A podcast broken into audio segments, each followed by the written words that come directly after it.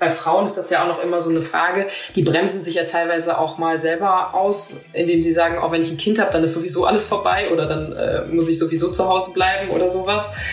Ähm, und ähm, da kann ich halt wirklich nur alle motivieren. Das ist nicht unanstrengend, wirklich nicht, aber ähm, mehr Frauen in Führungspositionen helfen allen.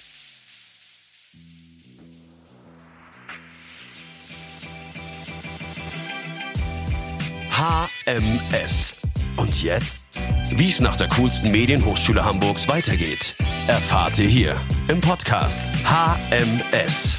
Und jetzt viel Spaß. Hi Leute und willkommen zum Alumni-Podcast der Hamburg Media School.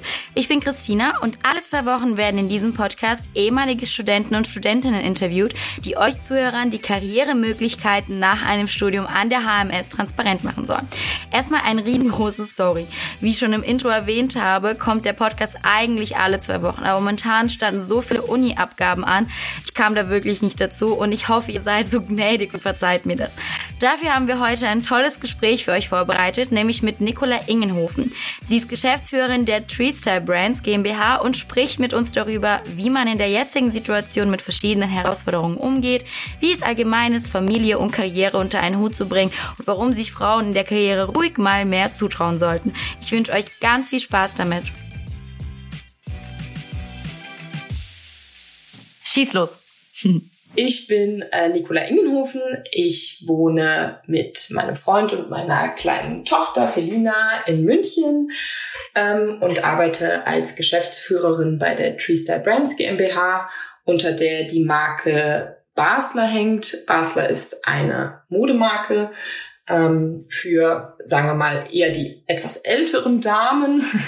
ähm, und wir haben vor zwei Jahren die Marke aus der ähm, Insolvenz heraus ähm, gekauft und haben ein komplett neues Team um die Marke herum aufgebaut und die Marke tatsächlich nochmal neu aufgebaut, in neues Leben eingehaucht und ähm, haben uns wieder am Markt etabliert.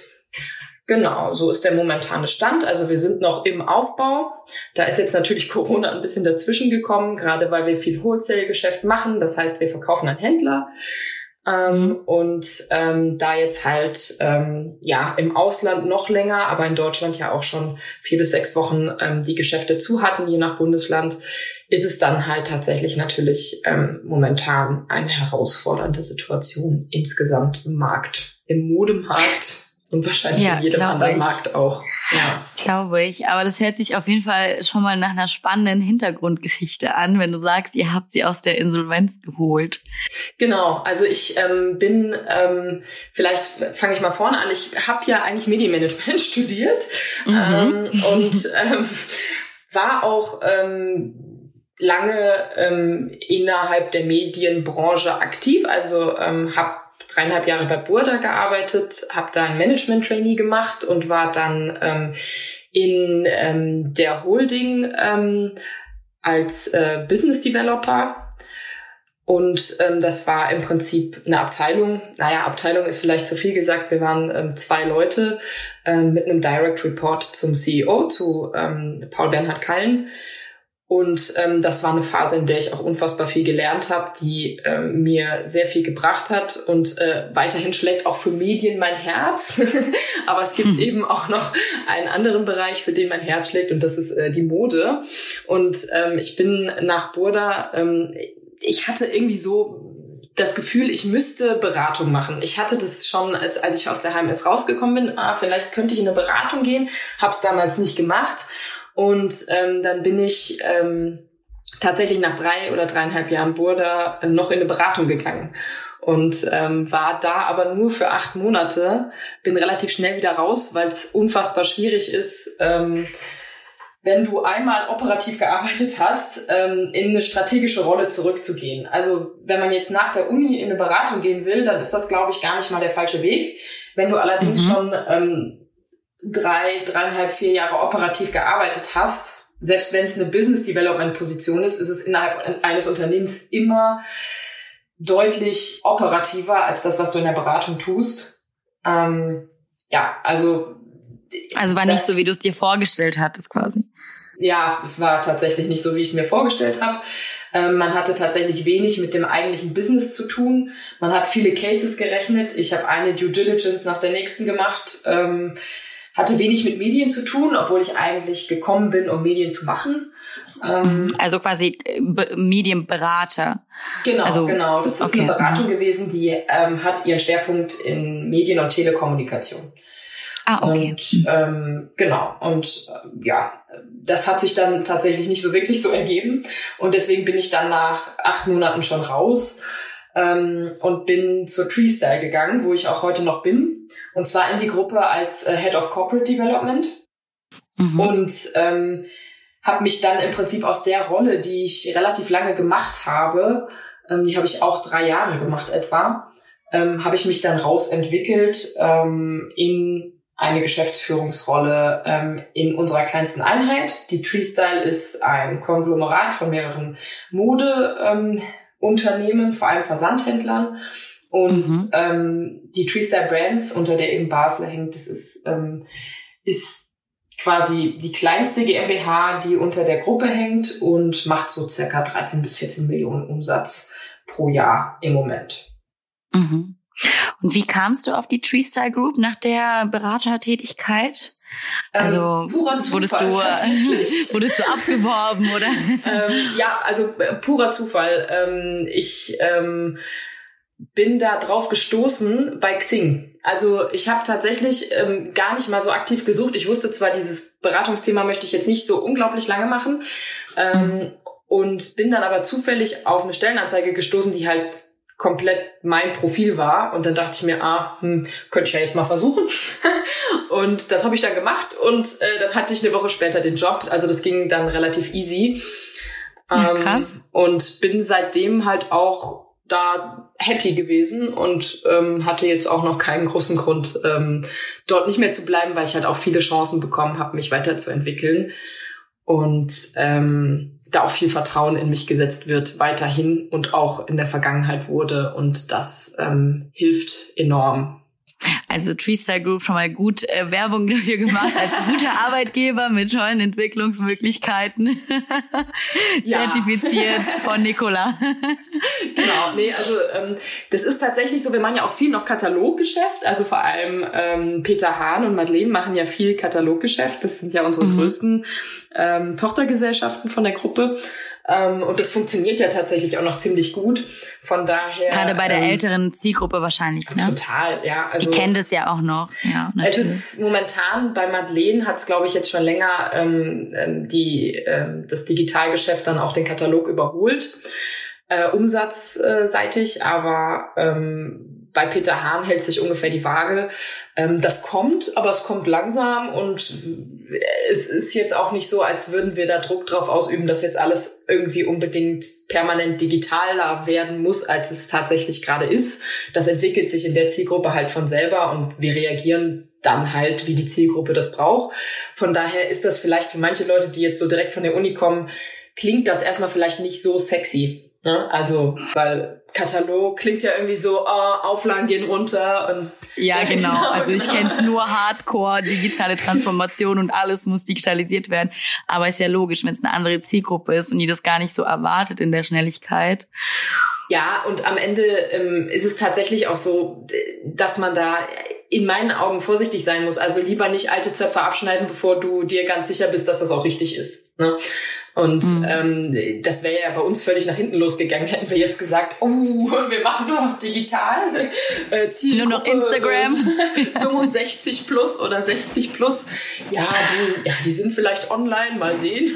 Können wir ja mal testen. Ja, ja. Ähm, also man muss da tatsächlich in meinen Augen auch wirklich immer gucken, macht das Sinn oder macht das keinen Sinn. Und ähm, mhm das äh, kommt dann halt tatsächlich auf die auf die äh, Ausgangslage an und auf die Situation. Auch bei Basler sind wir jetzt momentan. Wir haben jetzt einen eigenen Webshop. In meinen Augen war das tatsächlich zu spät, aber ich bin ja auch erst seit Anfang des Jahres Geschäftsführerin und es gab noch an, viel anderes aufzubauen, sagen wir mal.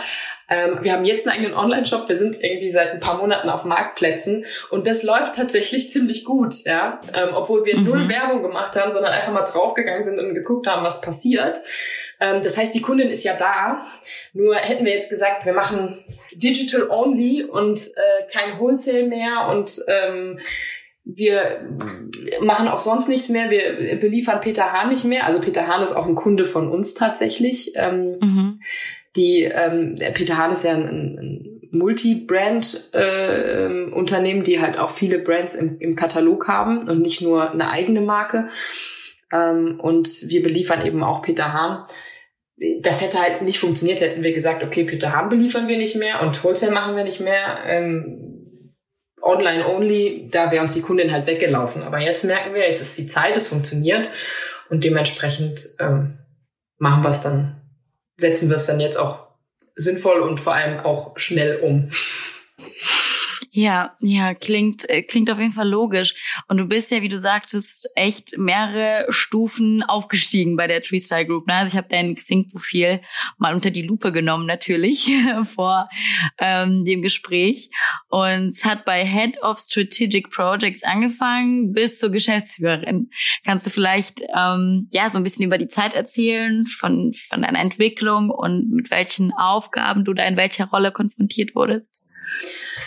Also genau, ich habe angefangen als Head of Strategic Projects. Da war ähm, tatsächlich auch noch unsere Struktur in, in der Gruppe ähm, eine ganz andere. Da waren wir auch viel mehr, ähm, sage ich mal, Berater-like getrieben. Das heißt, wir haben viele ähm, Strategiepaper geschrieben, wir haben viele ähm, Strategiepräsentationen, Strategie, ganze Strategiehandbücher habe ich erstellt, ähm, welche ähm, Teilbereiche der Gruppe äh, was bis wann zu tun haben und wie das umgesetzt wird und ähm, wo wir mit dem Umsatz in 2022 stehen wollen und wie ähm, der Anteil E-Commerce dann sein muss, wie der Anteil international dann sein muss und so weiter und so fort. Also das war wirklich mhm. klasse Strategie, was ich dann noch gemacht habe. Und ähm, das ist dann anders geworden, als die Gruppe größer wurde. Ähm, also wir haben dann Long Tall Sally dazu gekauft. Das ist ein, ein Anbieter für ähm, Langgrößen, also nicht mhm. für nicht für dicke, sondern für für große ja. Frauen. Mhm. ähm, mhm. und ähm, damit wurden halt auch die Aufgaben anders, weil du plötzlich in Integrationsthemen drin warst. Ähm, da wurde es viel operativer dann tatsächlich. Also, ähm, also das, was du von Boda auch kanntest.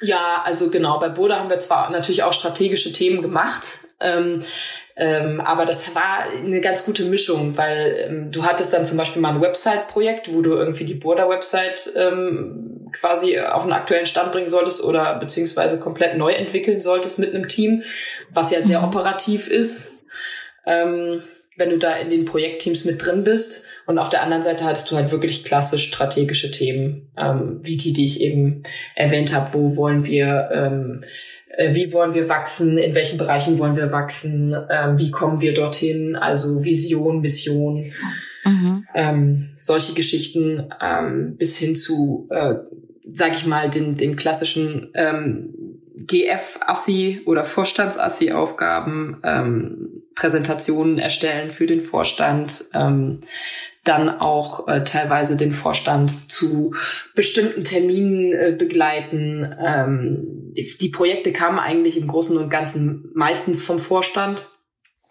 Ja, genau. Und das war jetzt in dem Fall bei der Treestyle eben auch nicht anders. Ähm, da gab es dann Prio-Themen, die die Geschäftsführung hatte und die, ähm, wenn die in irgendeiner Weise ähm, ins in ein strategisches Feld fielen, dann habe ich die eigentlich umgesetzt. Und ich war relativ mhm. lange auch One-Woman-Show, hatte dann einen Mitarbeiter ähm, und ähm, genau, also deswegen lag eigentlich so gut wie alles, was irgendwas mit Gruppenstrategie zu tun hatte, am Ende auf meinem Tisch. Was gut ist, weil du hast den totalen Überblick über alles und ähm, was natürlich auch herausfordernd ist auf der anderen Seite, weil du musst deine Zeit halt so gut einteilen, dass du ähm, zum einen das schaffst, was da liegt, und zum anderen, ähm, sage ich mal, Überblick haben ist gut, ähm, aber du musst ja auch auskunftsfähig sein, ein bisschen ins Detail. Ja, also ähm, mhm. da, ähm, ja, das war eine gute Zeit. Ähm, ich habe viel gelernt und irgendwann dachte ich mir dann, es muss jetzt irgendwie weitergehen. Okay, ja, verstehe, verstehe. Also klingt nach harter Arbeit, sage ich, sag ich's mal so, ja, so ganz gerade heraus. Spaß macht, ja. Also wenn es Spaß macht, dann macht mir das zum Beispiel persönlich gar nichts aus, wenn jetzt die Arbeit mal, also ich, also ich zähle da nicht die Stunden oder sowas, sondern es muss halt Verstehe. irgendwie, muss halt irgendwie Spaß machen. Ähm, muss, ja. muss, muss funktionieren einfach für einen selber. Ja, ja, ja. ja. Und genau, das habe ich in der Zeit gemacht. Nur irgendwann wiederholen sich halt die Themen. Und ähm, da ich schon auch so ein kleiner Ehrgeizling bin und da irgendwie ambitioniert rangehe, mhm. auch ähm, karrieretechnisch, ähm, habe ich dann irgendwann gesagt, okay, jetzt muss irgendwas passieren. Und ähm, ich habe Gott sei Dank da Geschäftsführer in der Gruppe, die mich sehr fördern und sehr viel von mir halten ähm, und die mir dann auch ähm, tatsächlich ein neues Angebot gemacht haben. Und dann bin ich bei Basler rein erstmal als COO, was mhm. mir auch entgegenkam, weil ich nie der klassische Stratege war von, von meiner Veranlagung her, sondern ich bin eigentlich mehr der Organisator. Also ich bin ein Typ, ich, ich habe gerne alle Fäden in der Hand und ähm, organisiere, strukturiere, manage viel. Ähm, bin aber nicht, also wenn ich zum Beispiel meinen Freund sehe, der jetzt irgendwie ähm, so mit BI-Themen ähm, viel zu tun hat, äh, der sich dann in das kleinste Detail so wirklich rein denken kann und da total Spaß dran hat, jede Zahl umzudrehen. Der Typ bin ich jetzt eher nicht. Da bin mhm. ich froh, wenn ich Leute habe, die das äh, gerne machen. Sagen wir es mal so. Verstehe, daher, verstehe. Von daher war die Rolle als COO auch eine gute, weil ähm, das schon sehr operativ war. Da hatte ich unter mir den Einkauf, ähm, Vertrieb innen, ähm, das heißt das Backoffice eigentlich komplett und ähm, das Qualitätsmanagement und ähm, kam dann tatsächlich so rein in diese Geschäftsführungsaufgabe. Und als dann der alte Geschäftsführer gegangen ist, ähm, bin ich dann quasi nachgerückt und habe dann die restlichen Abteilungen ähm, auch übernommen. Ich habe einen Co-Geschäftsführer, der macht Design und Marketing und die mhm. restlichen Abteilungen, die liegen bei mir. Also Krass. genau, das ist Einkauf, Vertrieb, Backoffice, Qualitätsmanagement. Ja. Einiges an Verantwortung. Ja, das ist schon, das ist schon ein bisschen was, ja. Ähm, da darf man äh, nur nicht zu lange drüber nachdenken, wie viel Verantwortung man für die einzelnen Personen hat, weil das natürlich auch einfach, also das ist eine große Verantwortung, dessen soll man sich natürlich auch bewusst sein, ja. Ähm, aber ja. man darf es nicht zerdenken, sage ich mal. Ja. Gerade ja. in, in der momentanen Phase, wo es durch Corona natürlich einfach alles so eingeschränkt ist. Ähm, ich wollte gerade fragen, als Geschäftsführerin in einer Corona-Krise die richtigen Entscheidungen treffen. Ja, also, Wie geht das? Ähm, es ist tatsächlich unglaublich schwierig, weil du trittst immer irgendwem auf, auf die Füße. Also ähm, du hast einfach Entscheidungen zu treffen, die unpopulär sind. Ähm, Gerade ich habe, ich bin in meiner Veranlagung ähm, ein People Manager, also ich habe super viel mit meinen Leuten zu tun. Ich rede jeden Tag, ähm, also ich telefoniere jeden Tag äh, mit fast allen von meinen Direct Reports. Also ich wirklich bin super nah immer dran an denen. Ähm, mhm. Und dann ist es natürlich super schlimm, wenn du eine Entscheidung treffen musst, die vielleicht in dem Moment dem Einkauf hilft, aber für den Vertrieb super schlecht ist. Ja. Ähm, oder äh, du machst was, was dem Vertrieb hilft, was aber fürs Controlling furchtbar ist, ja, oder auch generell für die Zahlen furchtbar ist, ja. Weil wenn du zum Beispiel sagst, okay, unsere Kunden haben ihre Ware einfach nicht abverkauft gekriegt, weil ähm, wir einfach das Thema hatten, dass die, dass die Läden geschlossen waren. So, was machst du? Du musst dich natürlich irgendwo partnerschaftlich einigen. Dann nimmst du vielleicht einen Teil der Ware zurück oder du gibst Rabatte auf Rechnungen oder sowas. Da mhm. hängt dir natürlich dann der Controller irgendwie im Nacken und sagt, mm, Nicola. Also muss man auch schlechte, schlechte Nachrichten in Anführungsstrichen gut kommunizieren können und wollen als Geschäftsführerin. Ähm, muss man unbedingt, ja. Also ich musste auch meine Leute in Kurzarbeit schicken, nicht alle, aber einen großen Teil. Ähm, das ist so, das gehört dazu. Das gehört auch dazu, dass man, dass es äh, Phasen gibt, wo dich nicht jeder super findet. Ähm, aber also gehört auch das nötige Selbstbewusstsein dazu, das, das zu tragen. Ja, und vor allem darfst du, also so, ne? das ist das, was ich eben meinte, du darfst dich davon halt nicht, nicht kaputt machen lassen, sag ich mal. Ne? Mhm. Also du, du musst dir der Verantwortung bewusst sein, die du hast, weil es ist eine sehr große, eine sehr, sehr große Verantwortung. Du hast Verantwortung für Personen, ja. Und wenn du den Kurzarbeit schickst, dann musst du dir auch bewusst sein, was das für diese Leute bedeutet. Das ist ganz, ganz wichtig. Du darfst dich nur ja. nicht davon kaputt machen lassen, weil du sonst deine Aufgabe nicht mehr ausfüllen kannst. Ja. Und ähm, das ist gerade momentan natürlich einfach eine schwierige Situation. Du hast Leute, denen es halt wirklich gar nicht gut geht, die dich anrufen und fragen, wann darf ich wiederkommen? Ja, oder ähm, die meisten haben wir jetzt nicht in 0% Kurzarbeit geschickt, ähm, sondern die meisten arbeiten noch, aber dann eben zum Beispiel 50 Prozent. Und auch dann, wenn es halt spitz auf Knopf geplant ist, dein Leben, ja, mit irgendwie Krediten abzahlen oder sonst irgendwas, auch dann ist das schwierig, ja, wenn dir, äh, sage ich mal, 20 Prozent deines Gehalts fehlen. Das errechnet Natürlich. sich, ja, ja, das Kurzarbeitergeld, das errechnet sich ja so, dass wir dann zum Beispiel 50 Prozent ganz normal zahlen, plus von den fehlenden 50 Prozent dann nochmal 60 Prozent vom Arbeitsamt übernommen werden. Ja. Okay, Aber okay. Tro trotzdem fehlt dir eben, dir, dir fehlt Geld. Ja, und ähm, das, also man muss sich bewusst sein, dass man diese Verantwortung hat. Aber was halt nicht passieren darf, ist, dass dich das kaputt macht, weil dann kannst du deinen Job auch nicht mehr so ausfüllen, wie du es solltest. Wie hältst du die Balance? Meditierst du? Machst du Yoga? Was machst du, Nicola?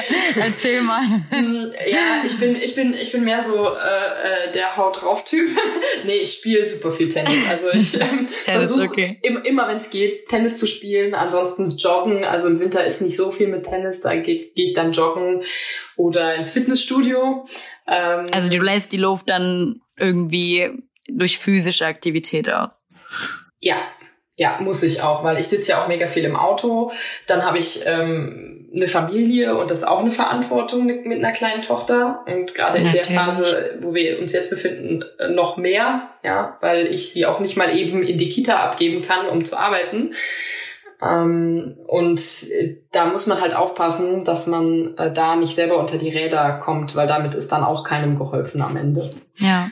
Und ja, ähm, ja Yoga ähm, wäre eine schöne Sache. Ich bin nur total ungelenkig und ich bin einfach Und du hast schlecht. auch nicht vor, gelenkig zu werden. ja, ich denke mir ja. immer wieder, na, ich könnte es jetzt mal wieder versuchen. Aber, ja, ja, mir geht's genauso. Ich nehme mir das auch schon seit Jahren vor und dann, ich habe irgendwie noch nicht die nötige Motivation dafür gefunden. Ich weiß auch nicht. Ich glaube, jeder muss selber rausfinden, welche Sportarten und welche Self-Care-Methoden, sage ich jetzt mal, zu einem passen. Ja, das stimmt, das stimmt. Was ist es bei dir? Bei mir ist es äh, Dancen bisher. Also ich habe es schon immer gemacht. Ich habe einfach schon immer gerne einfach getanzt, kennst du, aber so total random. Also nichts, also ich kann das gar nicht sagen, so vielleicht morgens beim Fertigmachen, wenn ich Zeit habe, so irgendwie mal verschiedene Outfits anprobieren, durch die Gegend dancen. ähm, das macht irgendwie gute Laune, damit hebe ich mich selbst, weißt du, mit einem guten Lied und einfach mal ganz kurz so tun, als ob ich jetzt nirgendwo hin müsste und nichts zu erledigen hätte quasi. Und ansonsten aber auch so Fitnessstudio und ein bisschen so, eher, eher auch so ein bisschen Haut drauf, wie du sagtest. Also früher habe ich auch Tennis gespielt, habe mit Tennis aber auch gehört, aber eher so einmal durchpowern, so ein Power-Workout und dann mich so physisch auspowern, dass ich irgendwie an nichts mehr denken kann, gefühlt. Mir es nicht mehr kaputt denken kann, wie du so schön gesagt hast. Ja, also Weil, das, ähm, das hilft. Dazu also neige ich als Nicht-Geschäftsführerin dazu. auch ohne Verantwortung bin ich darin ganz gut. ja, ja, also ähm, das, das muss man halt tatsächlich auch wollen, so eine Position. Das ist jetzt irgendwie, das klingt immer schön auf dem Papier, ne? Ähm, aber mhm. das, das muss man halt wollen, weil halt eben, wie gesagt, viel Verantwortung damit verbunden ist und das möchte halt auch einfach nicht jeder. Ja, also ich kenne auch super viele Leute, die sagen, boah, ich würde es nie, nie, nie machen wollen, was du da machst, ähm, weil ich einfach nicht die Verantwortung für diese ganzen Leute haben möchte. Aber ich denke immer, na, bevor es irgendwer macht, wo, wo, wo sich hinterher alle beschweren, ja, da versuchst du lieber mal selber ich vielleicht. Da mache ich es einfach lieber selber. ja, aber finde ich eine gute Einstellung. Ich meine, kannst du dann abends loslassen? Also wenn die Arbeit dann vorbei ist, weil man sagt ja auch oft in so einer Position, man denkt da so 24-7 dran und ist irgendwie nie so ganz mal bei einem anderen Thema. Also man implizit ist der Kopf irgendwie immer da. Das ist so und gerade in der jetzigen Situation schlafe ich nicht gut. Wirklich nicht gut. Weil ähm, ja, die Situation ist natürlich für viele gerade, wie sie ist, ja, ähm, und man kann auch gerade nichts tun. Ähm, außer das, was wir gemacht haben, nämlich im Eiltempo eben einen Webshop aus dem Boden zu stampfen in, innerhalb von ein paar Wochen ähm, mhm. und Marktplätze zu stärken, ähm, können wir momentan eigentlich nur sagen, okay, wir machen mehr B2C-Business und wir müssen gucken, wie sich der Wholesale entwickelt, wie es mit unseren Kunden weitergeht.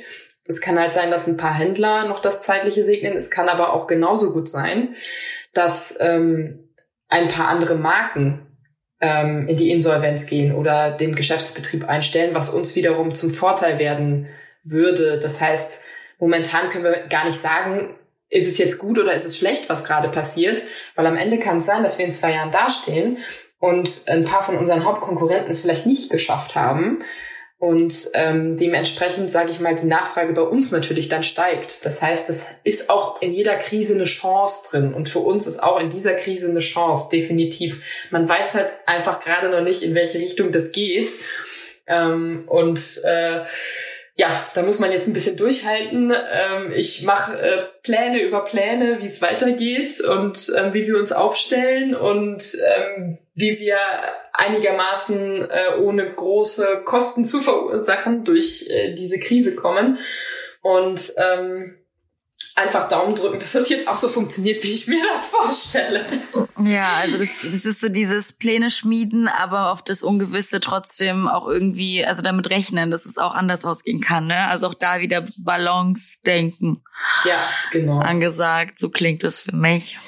Krass. Ja, also ähm, wie gesagt, es ist gerade schwierig abzuschalten. Es ist für alle schwierig abzuschalten, aber auch. Ne? Und ähm, also wie man jetzt zum Beispiel bei unserem ähm, bei unserer Tochtergesellschaft äh, Peter Hahn sieht, also die hatten zwar ein, zwei, drei schlechte Wochen, ähm, als es anfing mit Corona, aber die machen ja ausschließlich B2C-Business und da ist die Zielkundin gerade eine sehr dankbare, weil die Kundin halt eben nicht mehr rausgeht und nur online oder über Katalog bestellt. Das heißt, ähm, da ähm, haben wir gerade überhaupt gar kein Problem. Ja, das heißt, gruppenseitig sieht das gar nicht so schlecht aus bei uns momentan.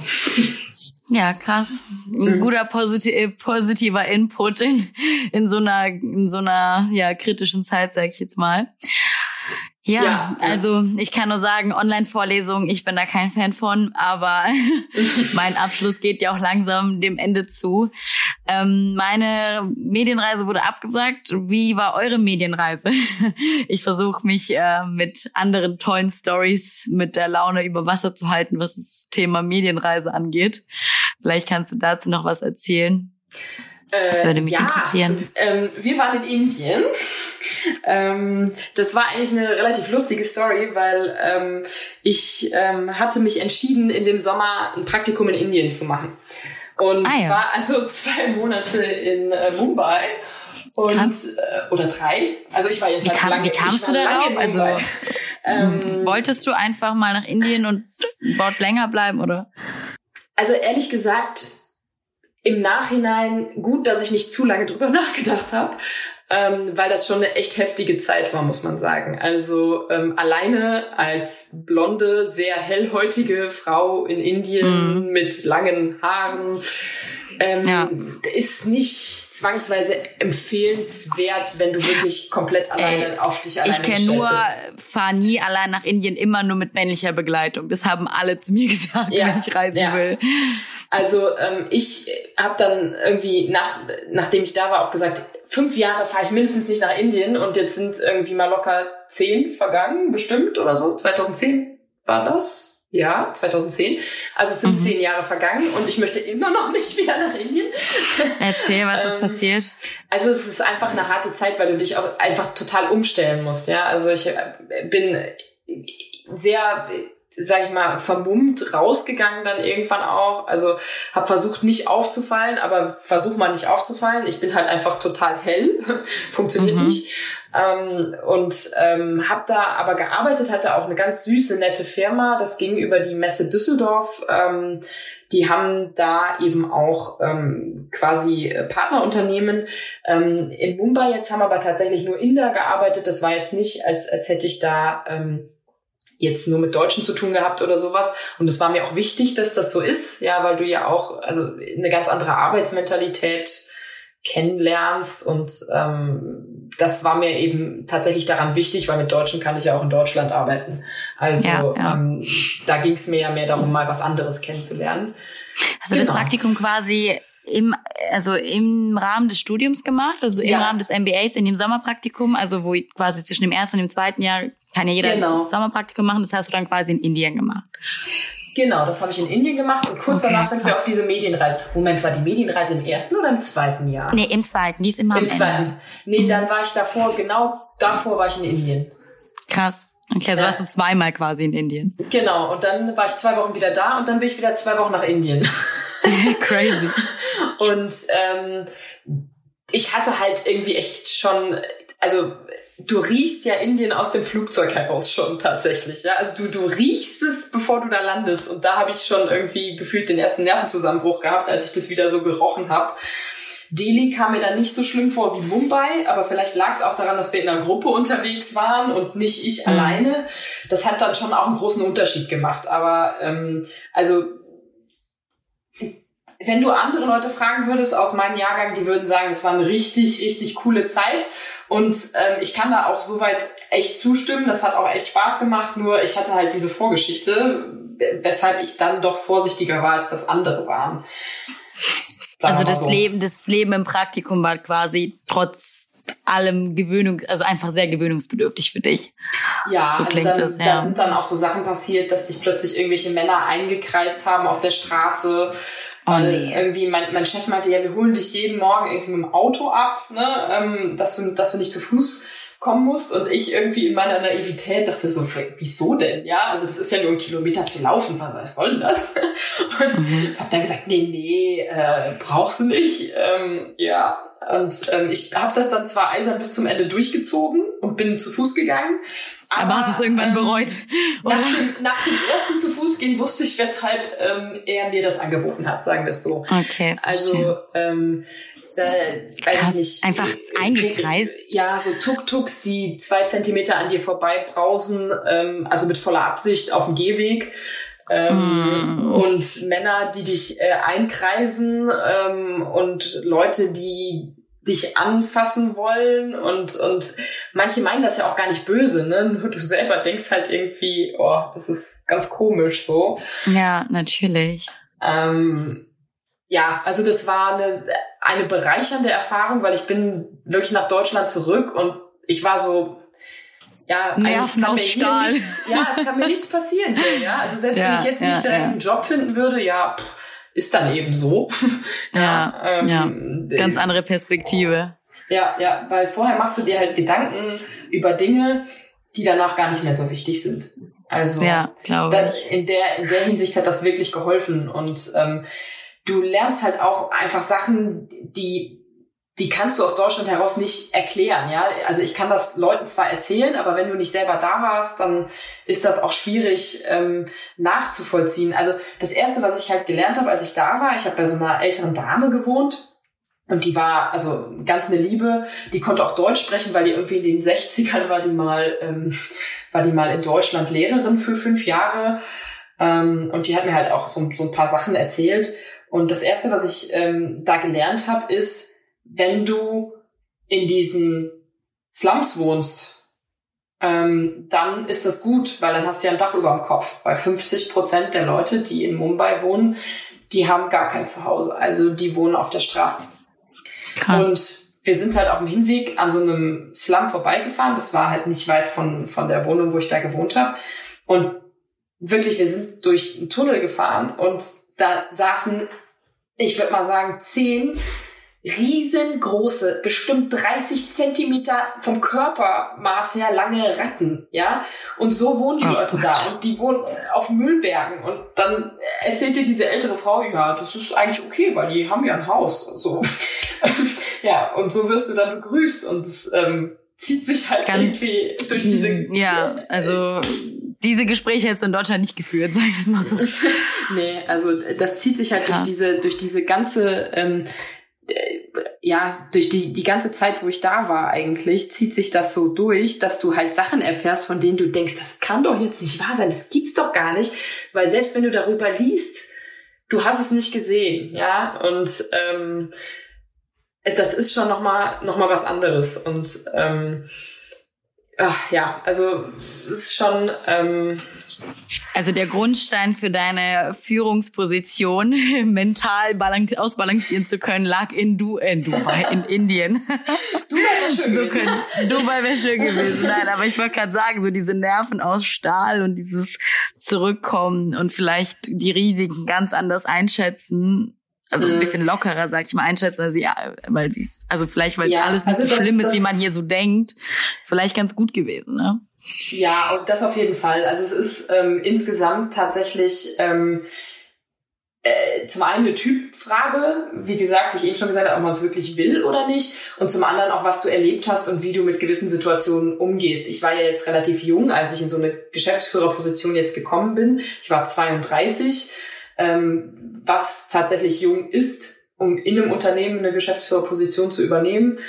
Ähm, das ist tatsächlich, glaube ich, eine Mischung aus beidem, aus dem, was du ähm, schon so erfahren hast, ähm, wo du warst, mit welchen Leuten du Kontakt hattest und zum anderen eben auch, was für ein Typ du bist, ob du da überhaupt Lust drauf hast, ob du dich da weiterentwickeln willst, weil gerade bei Frauen ist das ja auch noch immer so eine Frage. Die bremsen sich ja teilweise auch mal selber aus, indem sie sagen, auch oh, wenn ich ein Kind habe, dann ist sowieso alles vorbei oder dann äh, muss ich sowieso zu Hause bleiben oder sowas. Mhm. Ähm, und ähm, da kann ich halt wirklich nur alle motivieren. Das ist nicht unanstrengend, wirklich nicht, aber ähm, mehr Frauen in Führungspositionen helfen allen, ja, weil ähm, am Ende gemischte Teams sind die besten Teams ähm, und die bringen die besten Ergebnisse. Das ist nachgewiesen.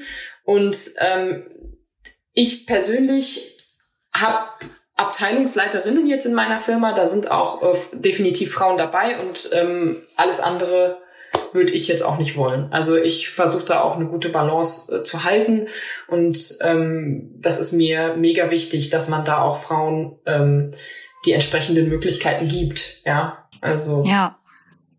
Das ist ja. so ein schönes Schlusswort. Das ist so richtig, so dieses Frauenpower, Frauen an die Frauen an die Macht, traut euch was. Und ähm, auch sehr zeitgemäß auf jeden Fall. Und auch sehr schön, dass du da so ja Einfluss nehmen kannst einfach in deiner Position. Ist auch eine sehr schöne, schöne Tätigkeitsgeschichte bei all der Verantwortung, dass du da auch was beeinflussen kannst, was bewegen kannst. Ja, und das macht natürlich dann auch Spaß, wenn du siehst, was du bewegt hast. Ne? Also das ist dann richtig schön. Das ist dann die Belohnung. Genau. das klingt gut. Ja, danke auf jeden Fall. Ich fand, es war ein sehr spannendes Gespräch. Und ja. Danke dir. Also das, ähm, das mit der Führungsrolle, das äh, klingt gar nicht, gar nicht so schlecht, finde ich, wenn es so aus deinem Mund kommt. ich finde, das klingt sehr, sehr verlockend. Und ja, natürlich dir weiterhin bleib gesund, bleib munter, bleib verantwortungsvoll, so wie du bist, so aus, gut ausgeglichen. Und ja, alles Gute dir. Ja, danke, gleichfalls. Ja, Leute, das war Nicola und ich hoffe, ihr hattet genauso viel Spaß bei dem Gespräch wie ich. Und auch ich bin der Meinung, wir Frauen können uns ruhig mal mehr zutrauen. Ich wünsche euch alles Gute, bleibt gesund und bis dann.